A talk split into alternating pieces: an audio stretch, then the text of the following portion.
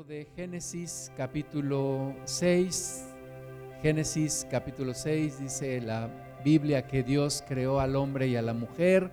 Nos muestra ahí en Génesis 1 y 2 cómo Dios creó todo el universo, y la, la tierra, los cielos, las estrellas, todo lo hizo Dios, las galaxias, todo lo hizo Dios. En seis días descansó el séptimo y vemos cómo la primer pareja de hombre y mujer, Adán y Eva, tuvieron dos hijos, primeramente, primeramente Caín, después Abel, y cómo pues Caín mató a Abel y se empezaron a multiplicar sobre la tierra, dice Génesis 6.1, aconteció que cuando comenzaron los hombres a multiplicarse sobre la faz de la tierra y les nacieron hijas, que viendo los hijos de Dios que las hijas de los hombres eran hermosas, tomaron para sí mujeres escogiendo entre todas. Entonces se empezó a multiplicar la, población en la tierra y llegó este momento, dice aquí, que, que los hombres tuvieron, tuvieron hijas y también los hijos de Dios se fijaron en las hijas de los hombres que eran hermosas. Algunos dicen que cuando se refiere a los hijos de Dios, se refiere a los ángeles y entonces dicen que los ángeles tomaron para sí mujeres. Y, y de ahí una, sale una, toda una teoría de que de ahí salieron este, gigantes y un montón de cosas. Pero el Señor Jesús dijo que los ángeles no se casan ni se dan en casamiento. Entonces, no, desde mi punto de vista, no creo que se está refiriendo a que los ángeles tomaron para sí mujeres, sino dice aquí que los hijos de Dios vieron que las hijas de los hombres eran hermosas y tomaron para sí mujeres, escogiendo entre todas. Yo creo que se refiere a aquellas, aquella descendencia de, de Abel que seguían al Señor y que buscaban a Dios y que ya había una, una división, una segmentación entre la gente que había en ese entonces, unos considerándose hijos de Dios porque buscaban al Señor, otros completamente en el camino de Caín, siendo hijos de los hombres. Entonces, yo lo que creo es que algunos de los que seguían a Dios, buscaban a Dios, también vieron que las hijas de los que no servían a Dios eran hermosas, se empezaron a, casar con ellas, empezó a haber una, una mezcla ahí de, de personas y de ideas, y yo creo que finalmente muchos de los que seguían a Dios terminaron desviándose, porque Vamos a seguir leyendo Génesis 6, 3. Dijo Jehová, no contenderá mi espíritu con el hombre para siempre, porque ciertamente él es carne, mas serán sus días 120 años. Entonces, la gente de ese entonces, tú puedes leer que vivían 700, 800, 900 años, pero aquí dice Dios que Él puso ya un límite. Dice, ya no contenderá mi espíritu, mas la, edad, la vida de los hombres va a ser hasta 120 años. Y dice el versículo 4, había gigantes en la tierra en aquellos días y también después que se llegaron los hijos de Dios a las hijas de los hombres y les engendraron hijos, estos fueron los valientes que desde la antigüedad fueron varones de renombre. Entonces siguió la multiplicación, siguieron poblando la tierra. Desgraciadamente, siguieron también alejándose de Dios. Dice el versículo 5, y vio Jehová que la maldad de los hombres era mucha en la tierra y que todo designio de los pensamientos del corazón de ellos era de continuo solamente el mal. Y se arrepintió Jehová de haber hecho hombre en la tierra y le dolió en su corazón. Entonces, cuando los hijos de Dios empiezan a a unirse con las hijas de los hombres y la maldad sigue diseminándose. Cuando Adán y Eva pecaron, dice la palabra de Dios que el pecado entró por un hombre, pero de ahí contagió a toda la humanidad. Entonces el pecado siguió creciendo, la maldad de los hombres siguió multiplicándose. Dios estaba viendo todo eso y en este momento es así como hacer una pausa en medio de la película. Dios mira a los hombres y dice y determina, hace un juicio y dice hay maldad hay maldad en los hombres, es mucha la maldad de los hombres en la tierra. Era una maldad grande, abundante, y dice que el designio de los pensamientos del corazón de los hombres era de continuo solamente mal. Entonces Dios ve esta situación y es un versículo muy triste, el versículo 6, se arrepintió Dios de haber hecho hombre en la tierra y le dolió en su corazón. Cuando Dios ve todo esto, todo esto que está pasando en ese momento, cuando observa cómo los hombres y las mujeres están viviendo en el pecado, en la violencia, ¿verdad? Vemos el, primer homicidio cuando Caín mata a su hermano Abel, derrama la sangre en la tierra, pero de ahí leemos que hubo más homicidios, más violencia, mucha maldad, mucha depravación, y Dios mira todo esto y Dios se duele en su corazón.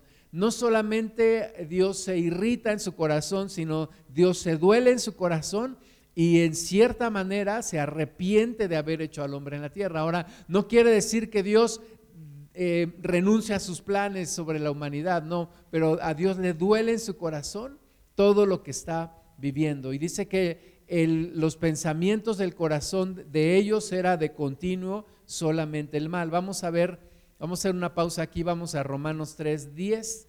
Dice como está escrito, no hay justo ni aun uno no hay quien entienda, no hay quien busque a Dios. Todos se desviaron, a una se hicieron inútiles. No hay quien haga lo bueno, no hay ni siquiera uno. Sepulcro abierto es su garganta, con su lengua engañan. Veneno de áspides hay debajo de sus labios, su boca está llena de maldición y de amargura. Sus pies se apresuran para derramar sangre. Quebranto y desventura hay en sus caminos y no conocieron camino de paz, no hay temor de Dios delante de sus ojos. Esto es lo que Dios está viendo en, allí en Génesis 6, está viendo que no hay uno bueno, que todos se apartaron, que no hay temor de Dios, que es todo esto un relajo, un desgarriate, es todo esto un desastre. Espiritualmente hablando, se han hecho inútiles para lo que Dios nos creó, nos desviamos completamente. Imagínate, esto fue hace muchos años. Ahora, ¿cómo está la situación en la tierra y, qué es lo que Dios piensa cuando nos ve? Y le sigue doliendo en su corazón y sigue observando que todos se desviaron, que todos eran inútiles, que hay sepulcro abierto en su garganta, que con su lengua engañan, que hay veneno en sus, en sus labios y que, y que se apresuran a derramar sangre. Piensa en lo que Dios siente en su corazón cuando observa todo esto. Vamos a regresar a Génesis 6. Ante todo esto que Dios estaba observando en ese momento, Dios determinó algo y dijo, yo tengo que hacer algo. Todo esto me empuja a hacer algo. Y dice Génesis 6, 7, dijo Jehová, raeré de sobre la faz de la tierra a los hombres que he creado, desde el hombre hasta la bestia y hasta el reptil y las aves del cielo, pues me arrepiento de haberlos hecho. Es fuerte la conclusión, es grave la determinación. Dios dice, todos se me echaron a perder, todos se hicieron inútiles, se contaminaron, están completamente depravados, están completamente mal. Y Dios dice, voy a quitar de la tierra toda, todo hombre y aún toda bestia y toda ave y todo reptil. Pero dice el versículo 8, pero Noé halló gracia ante los ojos de Jehová. Entonces hubo un hombre con su familia que encontró gracia ante los ojos de Dios y que vivió en ese tiempo rodeado de gente perversa, rodeado de gente que violenta, de gente que derramaba sangre, de gente que ofendía a Dios con su vida, pero Noé halló gracia delante de los ojos de Dios. Entonces, si es posible, si es posible vivir una vida diferente a la que vive el mundo. Dice el versículo 9, estas son las generaciones de Noé. Noé, varón justo, era perfecto en sus generaciones, con Dios caminó Noé, y engendró Noé tres hijos, a Sem, a Cam y a Jafet, y se corrompió la tierra delante de Dios y estaba la tierra llena de violencia. Imagínate ahí la gente peleándose unos con otros, matándose unos a otros, la depravación completa, la maldad entre todos. Y en medio de toda esta sociedad vivía Noé con sus tres hijos, Noé con su esposa, sus tres hijos con sus mujeres, y ellos buscando al Señor, firmes buscando a Dios, firmes buscando a nuestro Dios. Y por eso fue que halló gracia delante de Dios y por eso fue que Dios determinó acabar con toda persona en la tierra, excepto con Noé y con su casa. Dice el versículo 12, y miró Dios la tierra, y he aquí que estaba corrompida porque toda carne se había corrompido su camino sobre la tierra. Entonces, de nuevo nos dice la Biblia que la tierra estaba corrompida, que la tierra estaba mal, que había violencia, que había maldad. Versículo 13, dijo pues Dios a Noé, he decidido el fin de todo ser, porque la tierra está llena de violencia a causa de ellos. Y he aquí que yo los destruiré con la tierra. Hazte un arca de madera de gofer, harás aposentos en el arca y la calafatearás con brea por dentro y por fuera. Entonces Dios ya está explicándole a Noé qué es lo que está pasando, qué es lo que Dios está viendo y qué es lo que Dios va a hacer. Va a terminar con toda la, vida, excepto con Noé y con su familia, y le dice, va a ser un arca de esta forma, le da instrucciones muy detalladas de lo que tiene que hacer, porque dice Dios, voy a hacer llover y voy a acabar con la vida en esta tierra. Versículo 17 y he aquí yo traigo un diluvio de aguas sobre la tierra para destruir toda carne en que haya espíritu de vida debajo del cielo. Todo lo que hay en la tierra morirá. Mas estableceré mi pacto contigo y entrarás en el arca, tú, tus hijos, tu mujer y las mujeres de tus hijos contigo. Entonces Dios perdona la vida de Noé, de su esposa, de sus tres hijos con sus mujeres y les dice a ustedes, los voy a guardar en esa arca, van a vivir ahí y voy a guardar sus vidas. Alguien dijo que si evaluáramos la campaña evangelística de Noé, podríamos decir que fue todo un fracaso, ¿verdad? Solamente se salvaron ocho personas, sus tres hijos con sus tres mujeres y Noé y su esposa.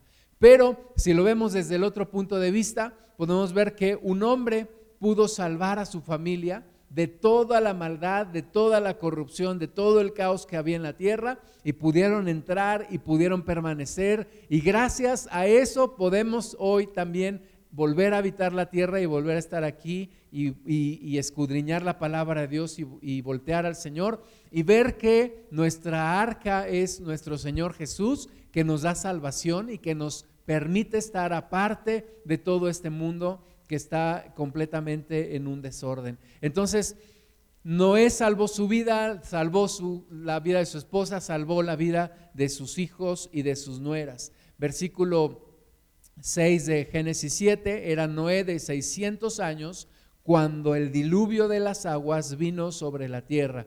Y por causa de las aguas del diluvio entró Noé al arca y con él sus hijos, su mujer y las mujeres de sus hijos.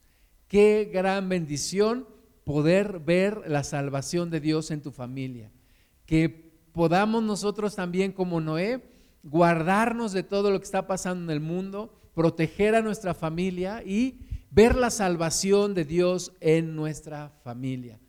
Estamos viviendo tiempos muy complicados en donde el mundo nos está jalando, la maldad se está multiplicando y parece que nos quiere arrastrar la corriente de este mundo, pero tenemos que estar firmes como lo estuvo Noé con su esposa, con sus hijos, con sus nueras y agarrarnos de las promesas de Dios y decir, no voy a dejarme contaminar por este mundo, no voy a dejarme desviar del camino de Dios y aunque parezca que todos están en contra tuya y la corriente viene en contra tuya, poder estar firmes en el Señor. Dice Hebreos capítulo 11, versículo 7, dice que por la fe Noé, cuando fue advertido por Dios acerca de cosas que aún no se veían, con temor preparó el arca en que su casa se salvase.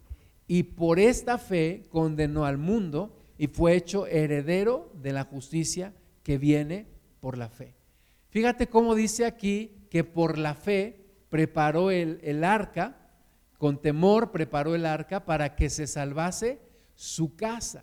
No solamente para que él se salvara, sino dice para que se salvase su casa. Entonces, nosotros tenemos que luchar para que se salve nuestra casa, para que se salve nuestra familia, para que se salve todo nuestro hogar, nuestra, los matrimonios, los hijos, los hermanos. Oremos para que nuestra casa sea salva. Oremos por nuestros hijos, oremos por nuestros hermanos, por nuestros padres. Busquemos la salvación de Dios en medio de un mundo que está completamente desviándose y que está completamente apartado de Dios y cada vez más en contra de los propósitos de Dios.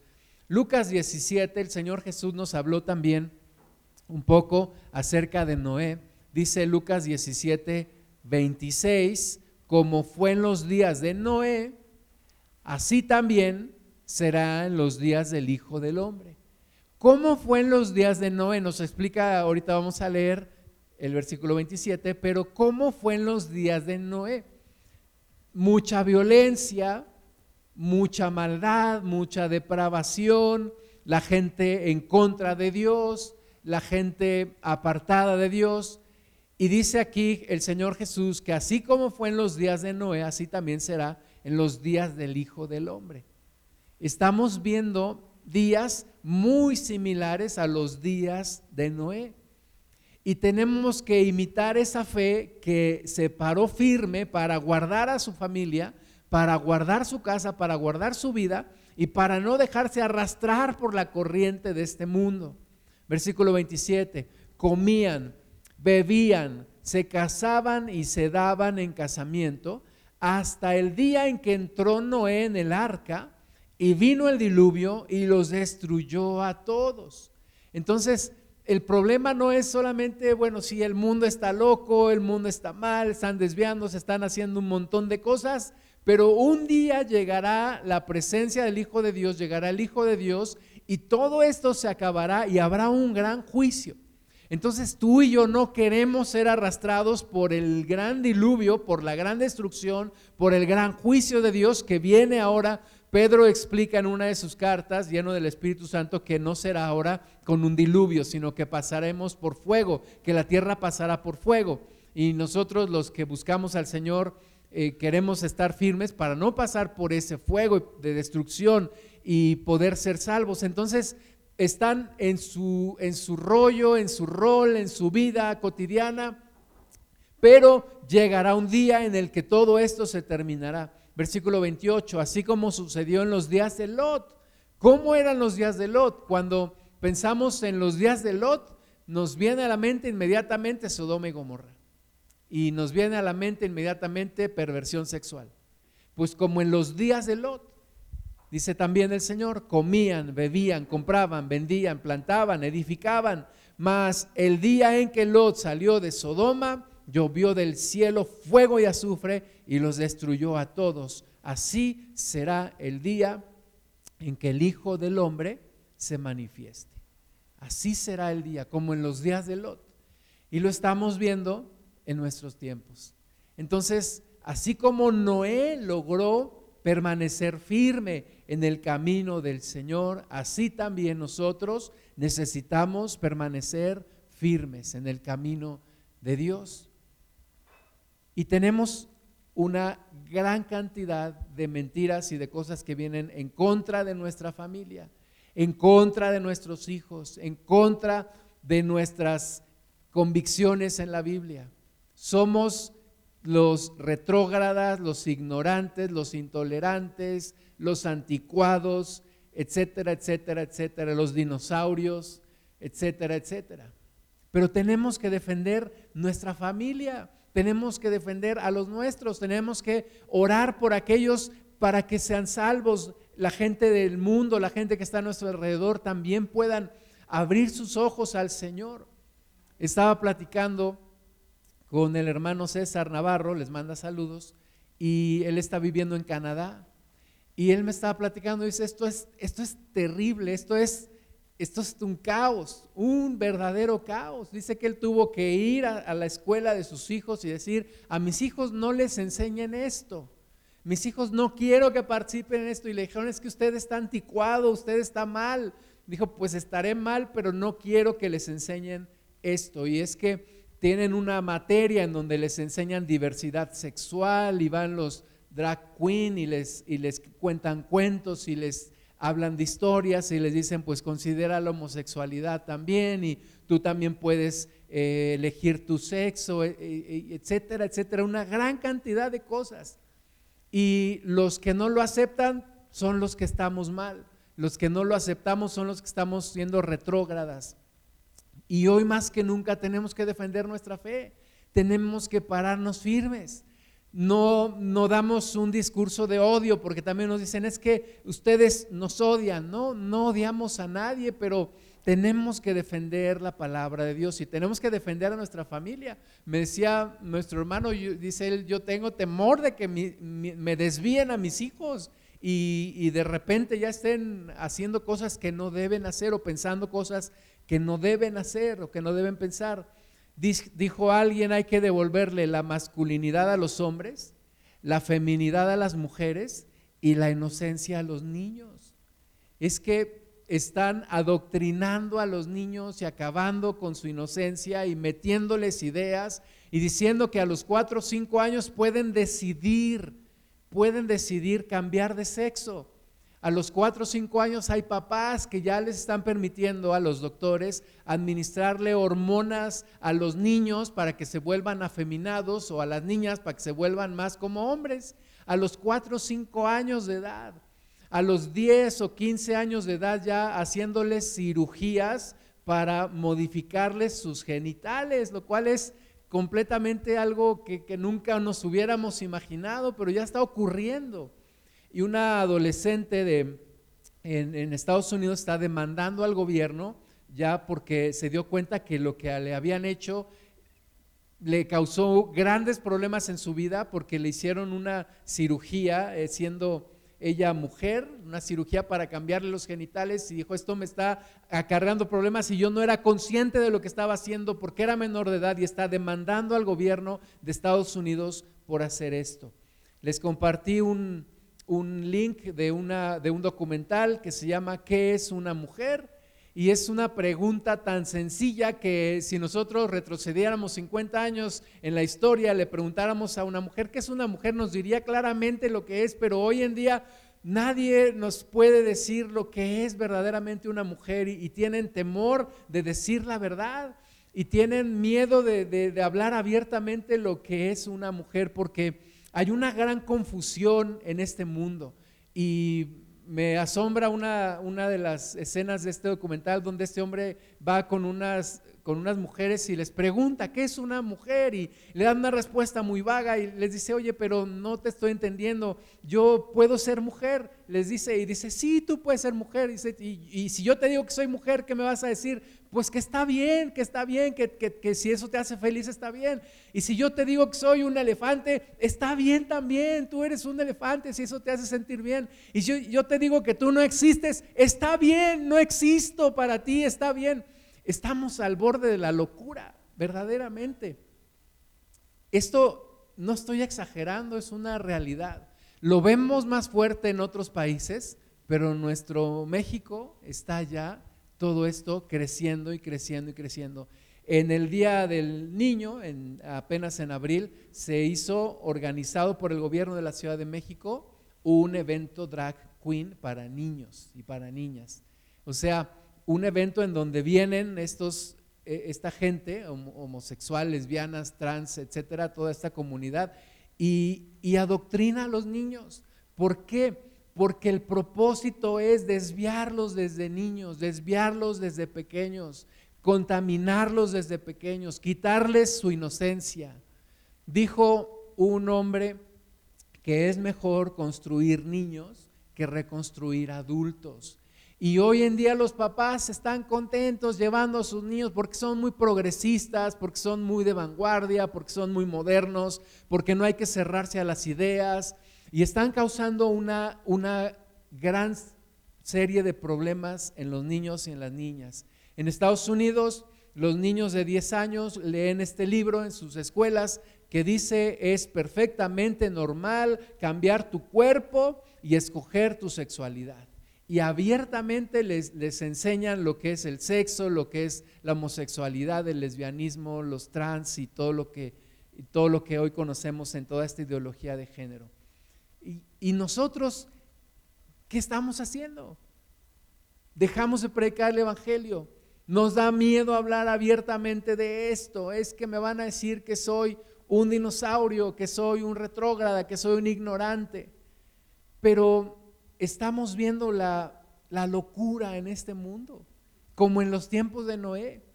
Y tenemos que agarrarnos del Señor y, pararnos firmes y, y predicar el Evangelio y proteger a nuestros hijos y hablar con ellos. Ya muchos cristianos dicen, pues está bien, que ellos también tienen derecho a ser felices. Un día le pregunté a, un joven cristiano, oye, ¿tú qué piensas de todo esto? Y me dijo, yo no me meto en problemas. Si Jesús no habló de esto, yo tampoco. Y le dije, es que tú no puedes pensar así. Y te, y te, voy a dar una cita en un momento en donde Jesús sí habló de esto, sí habló claramente. Ahora, en esa sociedad judía de hace dos mil años, hubieran apedreado a aquel que abiertamente se declarara homosexual y, no estoy diciendo que hoy hay que apedrear a los homosexuales, pero estaba claro que no era la voluntad de Dios, estaba claro que era un desorden delante del Señor.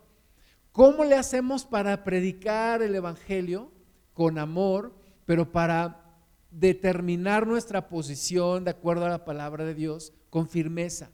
Sí, predicar el Evangelio con amor, pero también con firmeza. Génesis 1, 27. Y creó Dios al hombre a su imagen, a imagen de Dios lo creó, varón y hembra los creó, y los bendijo Dios y les, y les dijo, fructificad y multiplicaos, llenad la tierra y sojuzgadla y señoread en los peces del mar, en las aves de los cielos y en todas las bestias que se mueven sobre la tierra.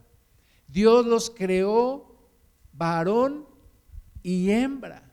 Varón y hembra los creó y los bendijo y les dijo, fructificad y multiplicaos les dio cuerpos diferentes para que se pudieran multiplicar, para que pudieran llenar la tierra.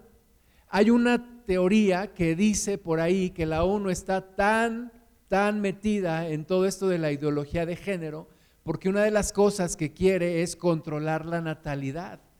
Y obviamente, hombre con hombre no pueden procrear, mujer con mujer no pueden procrear. Pero Dios en su infinita sabiduría creó hombre, varón y creó hembra y les dijo, vayan, fructifiquen y multiplíquense y llenen la tierra. Entonces, hombre y mujer somos diferentes.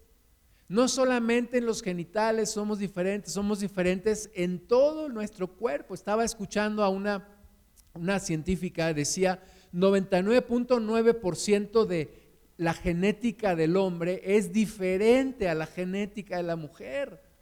No nada más con, con quitarle, cambiarle los genitales y hacer una cirugía plástica, ya resulta que ya es, el hombre ya es mujer o la mujer ya es hombre. No, somos diferentes. ¿Por qué? Porque Dios creó varón y hembra. Varón y hembra. Ahora, sí hay una solución. Sí hay una solución ante una persona que tiene problemas de identidad y, que tiene problemas en su corazón, si hay una solución en Cristo. Pero la solución no es darle el avión. Me estaba recordando también nuestro hermano César allá en Canadá. Yo había leído que había un hombre en Canadá, un hombre de cincuenta y tantos años, que dijo que era una niña de cinco años. Y se, y se viste con su mameluco y con su gorrita y trae su chupón y va al kinder. ¿Por qué? Porque no le, porque si tú le dices que no es cierto, estás siendo homofóbico o no sé qué está haciendo, pues estás odiando al, hombre. Y el hombre entonces va al kinder, se sienta con niñas de cinco años, va al baño con niñas de cinco años, es un hombre de cincuenta y tantos años, pero nadie le puede decir que tiene un problema mental, porque entonces serías homofóbico. Y entonces me estaba diciendo mi hermano que un juez acaba de dictaminar la adopción, o sea, una familia adoptó a ese hombre porque es una niña de cinco años. O sea, estamos al borde de la locura. No hay alguien congruente, no hay alguien que pueda decir que está mal, que estamos locos, Lucas. O sea, realmente ya estamos al borde de la locura. Entonces, varón y hembra los creó. Varón y hembra los creó. Mateo 19:4, Jesús sí habló de esto. Mateo 19:4 dice, él respondiendo les dijo, ¿no habéis leído que el que los hizo al principio, varón y hembra, los hizo? Varón y hembra los hizo. Si hay una solución ante un niño que, que tiene problemas de identidad, o un joven, o un adulto, que tiene problemas de identidad. Sí hay una solución, pero la solución es en Cristo. La solución es reconocer que hay, hay algo que está ocasionándome un problema. No es eh, darle el avión, no es como decirle a alguien que roba, está bien, no te preocupes, sigue robando.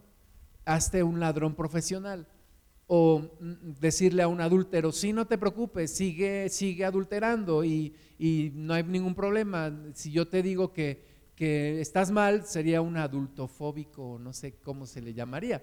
Pero no, la palabra de Dios nos muestra que hay una solución. Hay una solución. Ahora, el principal problema es que los padres no transmitimos una suficiente identidad cuando nuestros hijos tienen problemas de identidad. Hay una falta de labor de los padres, principalmente de los varones. Esa es la raíz del problema. Pero Jesús dijo, el que los hizo al principio, varón y hembra los hizo. Y dijo, por esto el hombre dejará padre y madre y se unirá a su mujer. Y los dos serán una sola carne. Así que no son ya más dos, sino una sola carne, por tanto lo que Dios juntó no lo separa el hombre. Entonces Jesús claramente dice es hombre y mujer. Hombre y mujer, no hombre y hombre, no mujer y mujer, es hombre y mujer. Ese es el plan de Dios. Y podemos ser felices completamente con lo que Dios nos, nos hizo, como Dios nos creó y conociéndolo a Él, podemos vivir en plenitud sin tener ningún problema de identidad, arreglando nuestros problemas de identidad con la ayuda de Dios. Romanos 1:21, pues habiendo conocido a Dios, no le glorificaron como a Dios, ni le dieron gracias, sino que se envanecieron en sus razonamientos y su necio corazón fue entenebrecido profesando ser sabios, se hicieron necios y cambiaron la gloria del Dios incorruptible en semejanza de imagen de hombre corruptible, de aves, de cuadrúpedos y de reptiles. O sea, la raíz, la raíz, la raíz del problema aquí está. Conociendo a Dios, no le glorificaron ni le dieron gracias. Y empezaron a envanecerse en sus razonamientos y en su necio corazón. Versículo 24, por lo cual también Dios los entregó a la inmundicia en las concupiscencias de sus corazones, de modo que deshonraron entre sí sus propios cuerpos, ya que cambiaron la verdad de Dios por la mentira, honrando y dando culto a las criaturas antes que al Creador, el cual es bendito por los siglos. Amén. Entonces, el problema es, como no honraron a Dios, entonces Dios los entregó a la inmundicia de sus concupiscencias y deshonraron entre sí sus propios cuerpos, lo que el mundo actual le llama diversidad, Dios le llama deshonrar sus propios cuerpos. Versículo 26, por esto Dios los entregó a pasiones vergonzosas pues aún sus mujeres cambiaron el uso natural por el que es contra naturaleza. Y de igual modo también los hombres, dejando el uso natural de la mujer, se encendieron en su lascivia unos con otros, cometiendo hechos vergonzosos, hombres con hombres, y recibiendo en sí mismos la retribución debida a su extravío. Hermanas y hermanos, no nos dejemos contaminar, convencer con mentiras. De decir, ah, está bien que sean felices. Está bien, tienen derecho a ser felices. Sí, todo mundo tiene derecho a ser feliz, pero, pero no se puede ser feliz deshonrando a Dios. La verdad es que podrás tener un poco de placer por un tiempo, pero al final el destino te alcanza y, el juicio de Dios llega. Entonces, no está permitido delante de Dios. No va de acuerdo al uso natural de la mujer ni de acuerdo al uso natural del hombre. Sí es un problema. Sí es está mal delante de, del Señor, delante de Dios. Y sí hay un problema y sí tenemos que pronunciar, pronunciarnos y sí tenemos que predicar el Evangelio y sí tenemos que permanecer firmes en nuestras convicciones y sí tenemos que orar por nuestra descendencia y tenemos que cuidar a nuestros jóvenes, a nuestros niños, pensando en que también tendremos descendencia hasta la tercera y cuarta generación. Entonces, prediquemos el Evangelio, hablemos la verdad sin, sin comprometernos con este mundo. Hablemos la verdad tal cual es. Romanos 1.28, y como ellos no aprobaron tener en cuenta a Dios, Dios los entregó a una mente reprobada para hacer cosas que no convienen. Nosotros no odiamos a nadie, no vamos a ser agresivos porque nuestra lucha no es contra los hombres, es contra los demonios. Pero tenemos que predicar el Evangelio. Hubo una, una situación, no sé si alguien la, vio, en el, equipo de los Dodgers de Los Ángeles, el equipo de béisbol, contrató a, unos, a unos publicistas que hicieron un acto de deshonra ante Dios según ellos ofendiendo a, los que están en contra de los LGTB, etcétera, etcétera. Pusieron una cruz y empezaron a hacer un montón de, cosas eróticas y de, cosas que no conviene dar detalles. Y lo hicieron en público. O sea, sí hay una agresión, sí hay una, una agresión en contra de la iglesia, una agresión en contra de los que no estamos de acuerdo con la homosexualidad si hay una agresión, si hay una aversión, si hay una hostilidad y va a seguir habiendo. Y vamos a seguir siendo presionados y vamos a seguir siendo amenazados para no hablar la palabra, pero la tenemos que predicar, la tenemos que hablar de nuevo con amor, pero esa presión social que hay ahora sobre la iglesia y muchos ya no se atreven a decir abiertamente, soy cristiano, creo en esto y no estoy de acuerdo en esto otro.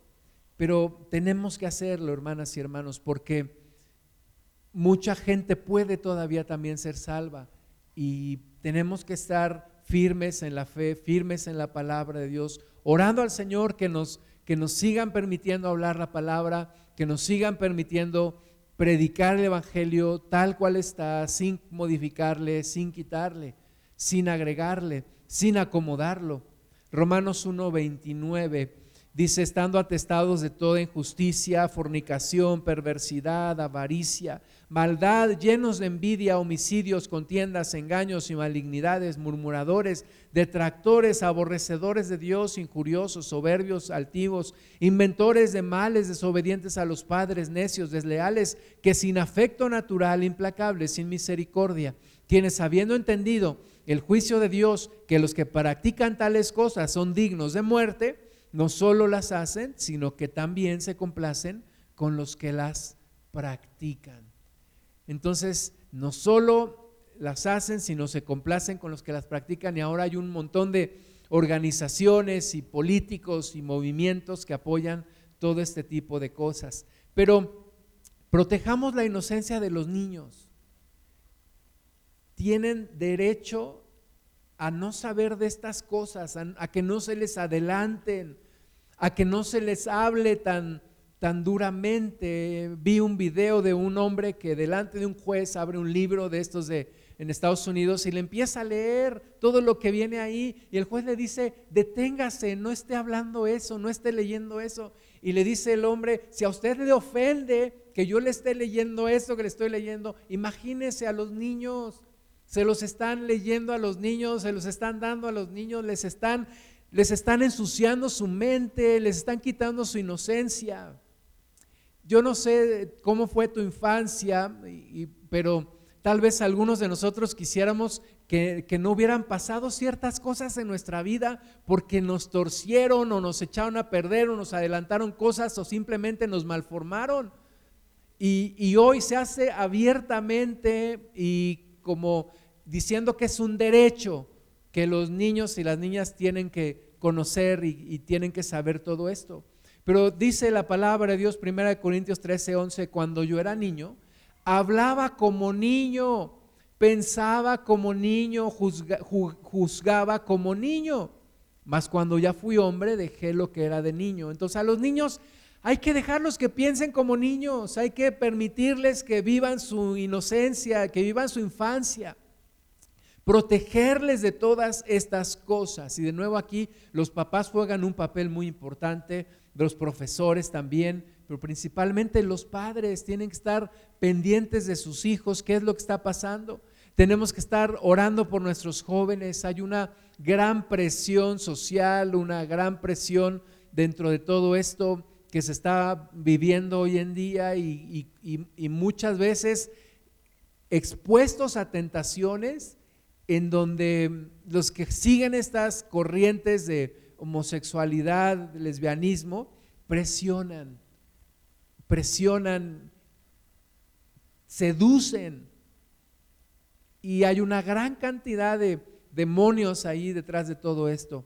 Entonces, dejemos que los niños hablen como niños, piensen como niños, ya les llegará su tiempo de ser adultos, pero mientras tanto que sigan ahí con esa inocencia. Primera Corintios 14, 20, hermanos, dicen, no seáis niños en el modo de pensar, sino sed niños en la malicia, pero maduros en el modo de pensar. Los niños son, son sin malicia, sin malicia. ¿Qué es lo que pasa? Que un adulto pervertido los, los pervierte también y les quita su inocencia y los mete en la malicia. Y es, eso se llama profanar. Profanar es ensuciar algo que es santo. Profanar es ensuciar algo o alguien que es puro. Y están profanando a los niños y a las niñas. Los están profanando, les están, les están ensuciando, les están enseñando cosas que no deben enseñarles. Ahora, nuestra lucha no es contra las personas, nuestra lucha es en lo espiritual y, nuestras oraciones se tienen que intensificar Apocalipsis 12:7 dice, después hubo una gran batalla en el cielo. Miguel y sus ángeles luchaban contra el dragón y luchaban el dragón y sus ángeles, pero no prevalecieron, ni se halló ya lugar para ellos en el cielo. Y fue lanzado fuera el gran dragón, la serpiente antigua que se llama Diablo y Satanás, el cual engaña al mundo entero, fue arrojado a la tierra y sus ángeles fueron arrojados con él. Entonces, este dragón, serpiente antigua, el diablo y Satanás, que es la misma persona, engaña al mundo entero. Y sus ángeles, tú puedes leer ahí un poquito antes de esos versículos, que arrastró a una tercera parte de los ángeles de Dios. Y, el diablo y sus ángeles están en este mundo entero engañando, engañando, pervirtiendo, desviando, y tratando de meter a cuanta gente se pueda al infierno. Versículo 10, entonces oí una gran voz en el cielo que decía, ahora ha venido la salvación, el poder y el reino de nuestro Dios y la autoridad de su Cristo, porque ha sido lanzado fuera el acusador de nuestros hermanos, el que los acusaba delante de nuestro Dios día y noche y ellos le han vencido por medio de la sangre del cordero y de la palabra del testimonio de ellos. y menospreciaron sus vidas hasta la muerte, por lo cual alegraos cielos y los que moráis en ellos. Ay de los moradores de la tierra y del mar, porque el diablo ha descendido a vosotros con gran ira, sabiendo que tiene poco tiempo. El diablo sabe que le queda poco tiempo, por lo tanto, hermanas y hermanos, nuestras luchas se van a intensificar. Se va a intensificar. Todo esto se va a intensificar. Oremos a Dios porque estemos firmes, porque no nos desviemos, porque no nos presionen y no nos hagan negar nuestra fe. Hay de los que están en la tierra porque el diablo ha descendido con gran ira sabiendo que tiene poco tiempo le queda poco tiempo, hay que aguantar, hay que resistir y hay que seguir luchando. Segunda Tesalonicenses 2.7, porque ya está en acción el misterio de la iniquidad. El, el, misterio de la iniquidad ya está en acción, está operando, está fuerte, está creciendo. Dice aquí, solo que hay al presente, solo que hay quien al presente lo detiene. Hay quien al presente lo detiene. ¿Quién lo detiene? ¿Quién lo detiene? ¿Te has preguntado quién lo detiene? Hasta que Él a su vez se ha quitado del medio. ¿Quién lo detiene? Yo creo que es el Espíritu Santo que sigue aquí en la tierra. Pero también creo que parte de los que tenemos que detener todo esto somos la iglesia tenemos que contener toda esta locura, toda esta perversión, toda esta depravación, predicando el Evangelio, orando, intercediendo, reprendiendo, cuidando, afirmándonos, buscando al Señor, estando firmes en Él. A veces nos quejamos, es que todo el mundo piensa algo contrario a mí, me ven raro, me ven como el capitán cavernícola, me ven como si yo estoy mal. Imagínate Noé. Imagínate Noé con toda la gente a su alrededor haciendo cosa y media y él firme y haciendo el arca y todos burlándose de él y todo. Dios estuvo con él, Dios está con nosotros, Dios quiere guardarnos, Dios quiere que nos afirmemos. Entonces nos toca resistir, nos toca estorbar, nos toca estar atentos allí con nuestros hijos, con nuestros familiares, con nuestros amigos, enseñarles, predicarles que hay un punto de vista diferente. Diferente, porque muchos dicen que están a favor de la diversidad. Ok, ¿estás a favor de la diversidad? Esto es diversidad. Yo pienso diferente que tú. Yo también soy diferente. Yo busco en la palabra de Dios busco en la Biblia la verdad de Dios y yo también quiero expresar mi diferencia. Quiero expresar mis convicciones. Quiero que escuches también la palabra de nuestro Dios. Vamos a orar, vamos a ponernos de pie. Vamos a pedirle a Dios que nos fortalezca en la fe, que nos afirme en la fe que nos ponga en lugares donde podamos predicar el Evangelio, donde podamos hablar su palabra. Señor amado, gracias te damos porque en estos tiempos finales tú sigues con nosotros y tu Espíritu Santo está deteniendo este misterio de la iniquidad. Tu Espíritu Santo está deteniendo todo esto que se está levantando, Señor, y tú estás guardando a, los tuyos, tú estás guardando a tu iglesia. Señor, ayúdanos a predicar tu palabra.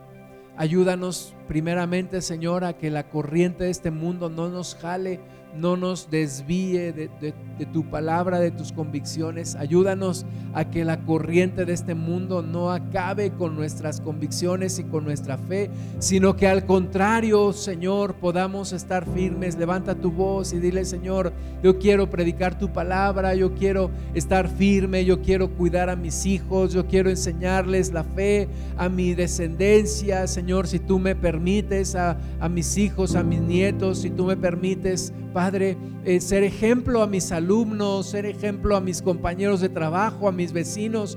Padre, poder alzar la voz y poder hablar lo que dice tu palabra como tú diseñaste las cosas. Y Señor, intercedemos por este mundo también y pedimos por los niños, pedimos por las niñas, Señor, porque sabemos que les están haciendo daño, sabemos que esto no es lo que ellos necesitan, que esto no les va a hacer bien en sus vidas. Señor, pedimos que detengas toda esta ola de perversión, de adoctrinamiento a las niñas y a los niños y que despiertes el corazón de los padres para que sean vigilantes, protectores de los corazones de sus hijos. Señor, Ayúdanos en medio de estos tiempos, rescata más personas. Padre, abre los ojos de esta sociedad para que muchos más te conozcan y vengan al conocimiento de ti, se arrepientan y tengan salvación.